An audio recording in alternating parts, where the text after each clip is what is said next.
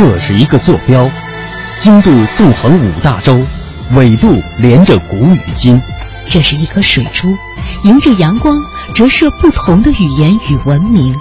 打开沟通与对话的大门，感受智慧的神奇与伟大。与伟大。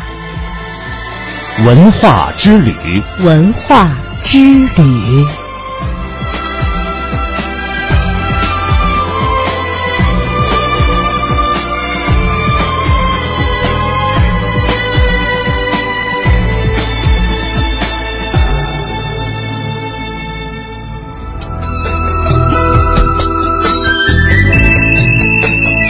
好的，欢迎各位听众朋友继续收听中央人民广播电台香港之声数码广播三十二台的文化之旅，我是谢哲，我是文艳。故宫是中华文明建筑精粹的集大成者，更是六百年历史沧桑的亲历者与见证者。他曾尽享四方来朝的盛世荣光，也曾经在侵略者的枪炮下黯然神伤。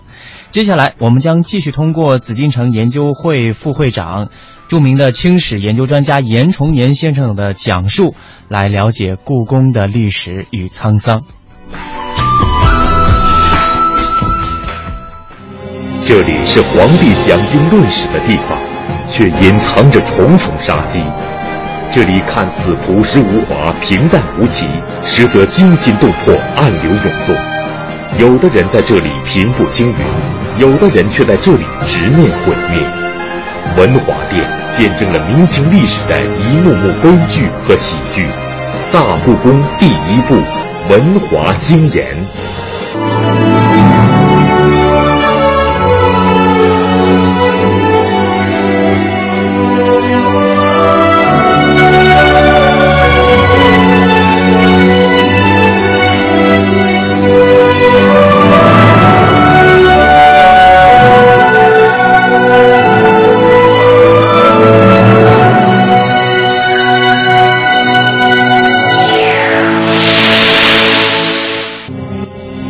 故宫》。三大殿的东南侧，协和门以东，有一个相对独立的建筑群落，这就是文华殿。它与位于三大殿的西南侧西河门以西的武英殿呈东西对称、左右呼应的建筑格局。这里看似朴实无华、平淡无奇，实则惊心动魄、暗流涌动。作为专供皇帝上课的场所。文华殿曾经发生过许多不为人知的故事，更见证了明清两代或忠诚、或坚命、或智慧、或愚钝的蒋经官们的各种历史印记。这样一个与众不同的建筑，它的建设过程也是一波三折。那么，文华殿到底因何而建？它又在明清两代的政治生活中扮演了怎样的角色呢？北京社会科学院研究员。中国紫禁城学会副会长严崇年先生精彩讲述系列节目《大故宫第一部文华经言》，敬请关注。再一个小故事是讲了结网诗人。这故事说啊，商汤的时候啊，他出巡，出巡看到什么呢？看到这个野地里头啊，张着网，而且是四面网，四面都张着网。这商汤说不行。你四面网，这鸟和兽都出不去了，他要解开，网开三面，三面都打开，就一部分鸟，一部分兽啊，可以可以逃走。这个故事就传开了，说您看这商汤啊，是解网诗人呐，啊，惠及鸟兽啊，鸟兽得到好处了，何况人乎？对老百姓不是更好了吗？于是呢，就是四面八方人呐，都来归顺。商汤，史称有三十六国归顺商汤。这个故事就告诉万历皇帝，告诉年轻的国君啊，要对百姓施仁施爱，学习商汤。这是两个正面故事，还有两个反面的故事。一个故事呢，叫做抚林肉池。这个说的时候说夏桀的时候，大家都知道夏桀是个昏君呢，他把这个肉啊。啊，就摆的呀，像树林子一样；酒啊，像池一样那么多。后来就所谓酒池肉林呐，荒淫无度，最后夏朝就亡了。比如说，再讲一个故事，游幸江都，说的是隋炀帝的故事。隋炀帝要大旅游啊，游幸江都啊。现在江苏省扬州市那个江都市啊，他是坐船去，船呐是数以千艘，绵延啊二百余里。他有些溺水地方拉纤呢，那纤夫啊都是穿着锦绣的衣服，劳民伤财呀。结果隋朝不久就灭亡。他用历史上的兴八十一个故事，亡三十六个故事，编成类似小人书，啊，都有插图，很生动，来教育万历皇帝。但是啊，明英宗的教育，万历皇帝的教育，我个人认为都是不成功的，甚至说都是失败的。你看呢？明英宗教育结果，土木之变，自己做了瓦剌的俘虏。万历皇帝后来执政之后，亲政之后，万历皇帝在张居正死了之后，反过手来惩罚张居正，自己，特别是他后来二十多年不上朝，啊，放纵自己，并没有像唐尧虞舜那样，而是走了夏桀和隋炀帝的这个老路。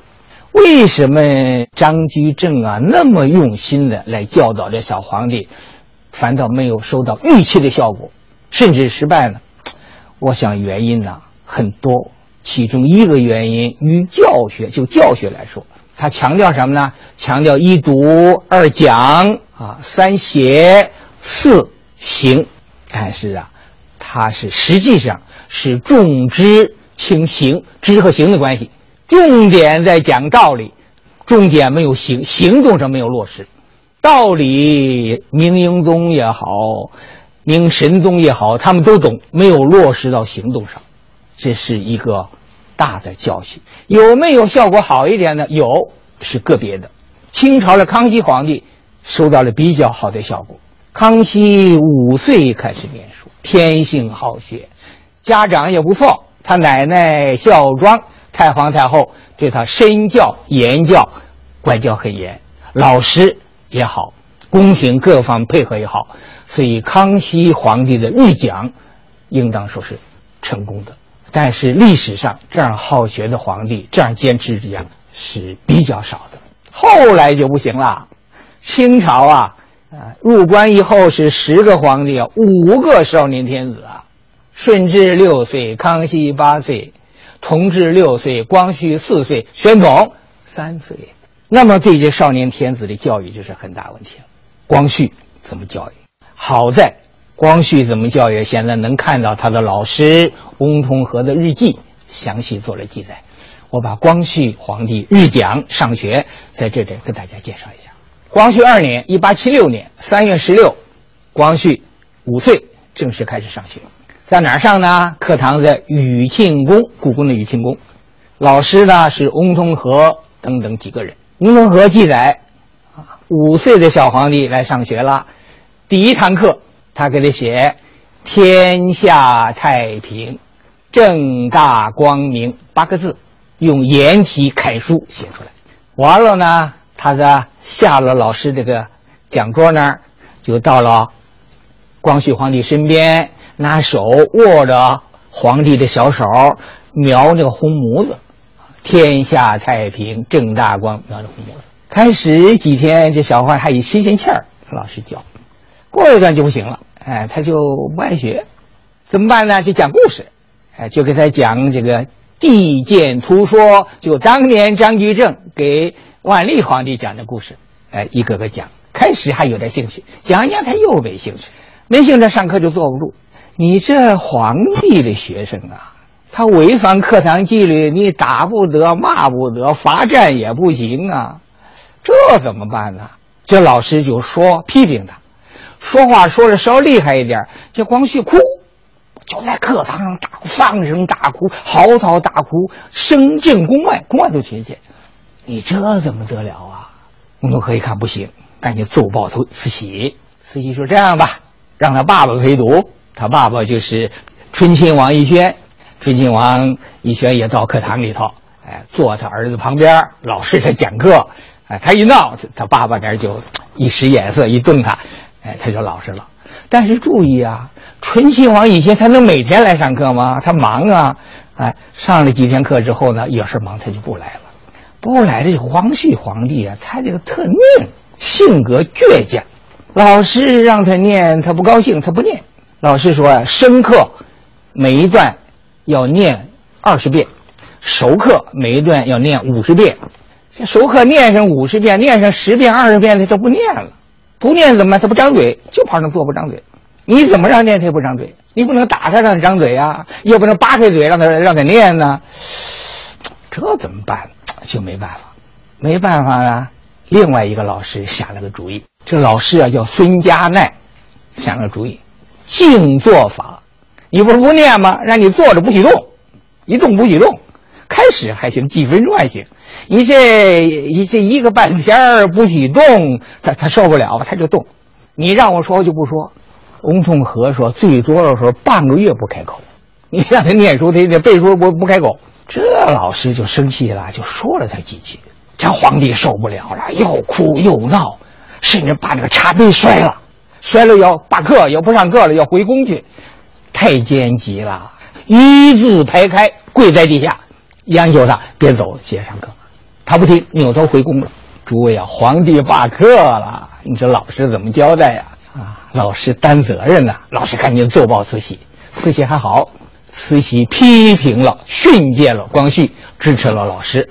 这光绪啊，他一小时候啊，他就害怕，胆小，特别夏天打这惊雷，他就吓得直哆嗦。正上课的时候打惊雷，这老师怎么办？说翁同龢呀，一打雷时赶紧到他跟前，就把他抱起，搂到怀里头，慢慢安慰他、抚慰他，他就比较安静点。慢慢懂点事儿以后嘛，对老师也感恩呐。所以有一年过年的时候写福字呢，就光绪写了个大福字。写完之后呢，就就拿到教室了，拿到御清宫。他说老师翁同龢坐这儿，他就到老师前头，完了拿着福字呢，是从头往下搓搓搓，一直搓到脚。这老师就赶紧站起来啊，站起来，他拿福字从头从后背搓搓搓到脚，从脚往上搓搓到头，往后又搓到后背，又搓到脚。这什么讲究呢？啊，这叫全身福，全家福。这翁同龢才很高兴了。翁同龢一直教光绪，教了二十二年。后来慈禧说大了，不要教了，就此这个翁同龢就不再教了。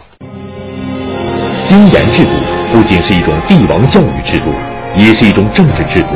它强调的是道统高于正统，希望利用天道来制约皇权的无限膨胀。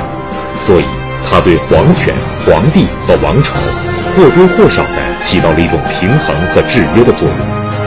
然而，敢在经言之上直指当朝弊端、斥责奸佞之臣，这样的经言讲官确实并不多见。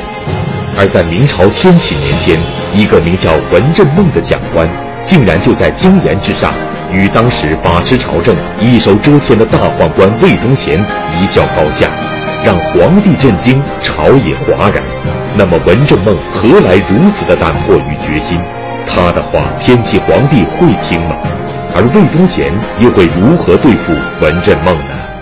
呃，文振梦啊，是江苏吴县人，今苏州市吴中区这个地方人。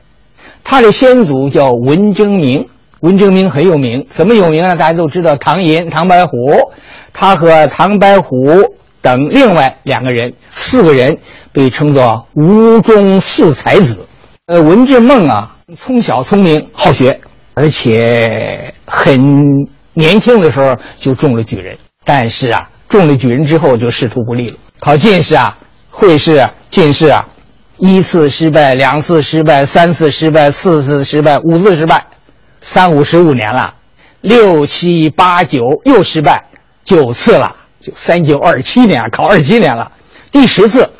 是天启二年（一六二二年），侥幸考中了，而且中了一甲一名中的状元，不得了啊！就温正梦中状元，这个学问也好，人也好，仪表也好，就就很快就进翰林院了，就让他做讲官。做讲官给谁讲课呢？就给天启皇帝讲课。给天启皇帝讲课，我们注意啊，这个时候啊，明朝问题就很严重了。后金呢，在东北已经兴起了，到天启元年的时候啊，哎，沈阳、辽阳就都丢了，都被后金占去了。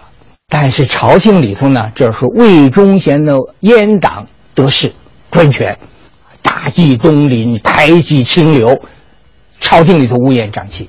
这个时候，文正孟当讲官，就借着给皇帝讲课的机会，来规劝皇帝。他说：“大小臣工，因循粉饰，官员上朝，长跪一诺，北面一倚，跪拜起立，如傀儡登场。这将使祖宗天下日消月缺。”非地下大破长阁，鼓舞豪杰心，天下事为之所终也。而且，他语重心长提出来，说什么呢？说唐宋末季可谓前见呐。唐朝末年不就是五代十国吗？宋北宋不就对得了吗？南宋不就对得金吗？他拿这个来比方天启朝的局势啊，很严重啊。但是啊，他这个奏书让魏忠贤给拦了，没有往上奏。魏忠贤怎么办？魏忠贤在天启皇帝看戏的时候，魏忠贤陪天启皇帝看戏，陪皇帝看戏的时候就演出一个傀儡戏，就木偶戏啊。正演到这时候，魏忠贤就说了：“魏忠贤怎么说呢？他这么说：说比地于偶人，就是比呀，皇帝您呐是木偶。”底下这话更厉害，说不杀无以事天下，不杀文正梦没法是天下。这个时候，天启皇帝正在气头上，把我比作木偶。帝韩之点头，允许了。另一次，文景梦给天启皇帝讲课，讲完课一下课，魏忠贤宣布宣布什么呢？廷杖镇梦八十。皇帝的老师啊，前朝的状元呐，怎么可以廷杖八十啊？这时候宰相叶向高啊，等等啊，都是上书求饶。后来，把文正梦削职为民，回家歇着去。但是天启皇帝啊，天启七年他就死了。继位的谁呢？继位的是崇祯皇帝。崇祯皇帝继位以后，第一是把克魏。克氏和魏忠贤集团来惩治，魏忠贤发配到凤阳，给皇族守陵半路赐的自尽。但是崇祯皇帝反过手来呀，啊，他就又又用这个阉人，这时候魏忠贤的余孽就要翻案否定前面那个案子。这时候文正梦又上奏书来进行谏助，虽然没能完全按照他的意思实行，但是翻案受到抑制。崇祯皇帝呢，觉得前朝他是反对魏忠贤的，很正直，就召回他继续在朝廷做官，还给崇祯皇帝做讲官。有一次，崇祯皇帝上上课以后啊，那吊儿郎当吧，翘着二郎腿，腿这么大些，翘二郎腿。这时候文正梦讲课讲什么？正讲到《尚书五子之歌》的时候，有一句话，他说：“为人上者，奈何不敬？”就眼睛就盯着崇祯那二郎腿，崇祯皇帝一听就说他的呀，不敬啊！你是上人呢，人上人呢，你皇帝啊，你怎么不敬呢？不好意思，他又是皇帝啊！皇帝有大袍袖，这袖子这么遮着，赶紧把那二郎腿就拿下来，就好好给坐好了。这是一次，还有一次又发生一个事情，就是崇祯二年（一六二九年），皇太极率的军队打到北京，啊，就袁崇焕下狱那一次。这时候形势当非常严重了，正在紧张时，有一个人叫刘仲金，他带领一百七十多人在监狱里头砸碎了那个镣铐，集体越狱，要跨越出城跟后金的军队配合。这当然是个大事情了。崇祯皇帝接着奏报之后，发怒了，下令把刑部尚书乔允生、刑部侍郎下狱处斩。主管的那个刑部的主事当场，当场啊停战。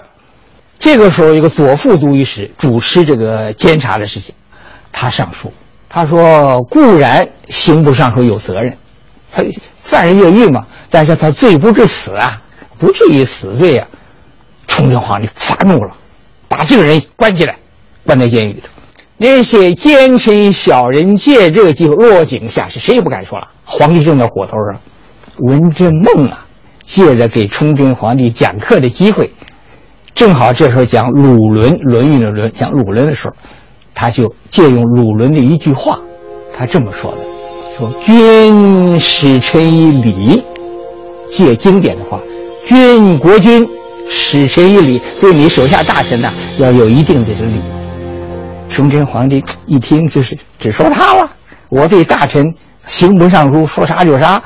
崇祯皇帝做了一点反省，群臣有请求，崇祯皇帝把这个刑部尚书乔瑞生等从狱里头放了。后来还有别的法处罚，但没有杀他。这件事情，朝臣呐对文征梦赞扬有加，因为在这个时候他敢出来说话，而且借着经言说话是很不容易的。崇祯皇帝就提拔他了，提拔他做大学士，做大学士。他两次辞谢不行，崇祯皇帝让他讲。但是啊，他得罪了两个人，一个司礼监的太监，太监的头一个就是奸臣首相温体仁。崇祯皇帝奏章，温体仁就给他改了，给他看，他不同意，就当着温体仁面，人宰相啊，把那奏章就摔到温体仁的面前。温体仁就借了一个小差，就奏报他，就把他给免了。从当大学士到免，诸位啊，仅仅三个月，他就回到苏州老家了。不久就死了，年六十三岁。明朝这些官员，特别这些讲官，可贵之处是知不可为而为之，知道形势已经不行了，已经唐宋末季了，还是尽力来挽救朱明的王朝。所以，明清经言的事情有盛有衰，这个盛衰，我们可以做一个总结。这个总结呢，就是宋朝有个三苏：苏洵、苏轼、苏辙。三苏，苏洵有一篇文章叫《管仲论》，他讲了一句话，他这么说的：说，夫公之成，非成于成之日，盖必有祸之作。不作于作之日，亦必有所由兆。就是功要成啊，不是那天成，它是积累这个结果。顺治元年，顺治进京，不是顺治的结果，它是由一五八三年诺哈日起兵到建立后金二十八年征战的一个结果。所以他说啊，就是功之城，非成于城之日。功城啊，不是成那天才成。是有一个由来的。同样，祸之作，不作于作之日。崇祯十七年上吊自杀，不是那天亡了，他是历来衰落衰亡一个结果。明朝之亡，崇祯皇帝自杀；清朝之亡，宣统皇帝退位，都不在亡之日，不是在那天，而是长期以来种种矛盾最后爆发的一个结果。所以呀，明清经言的盛衰，明清朝臣的贤疲，是明清两个王朝兴衰照。下一讲我讲文渊阁，题目是《文渊书阁》。今天到这里，谢谢大家。它是中国古代最大的百科全书。却离奇消失在历史尘埃中。它是皇帝亲赐书名的鸿篇巨制，可是它的作者竟然被发配边疆。它是中国古代最大的文化工厂，可它的总教官却因它而被抄家。讲述文渊阁与三部巨著的传奇故事，敬请关注《大故宫》第一部《文渊书阁》。那么文渊书阁，我们将会在今后的节目当中继续为大家放送。感谢各位收听今天的文化之旅，再见，再见。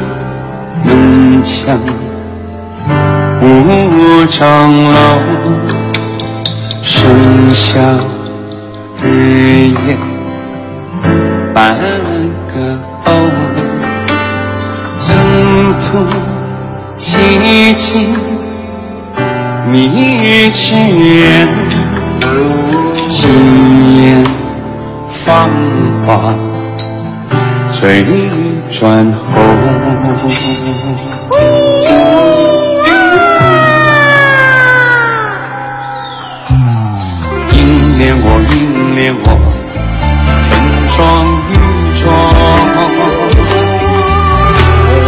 凝掠我凝掠我。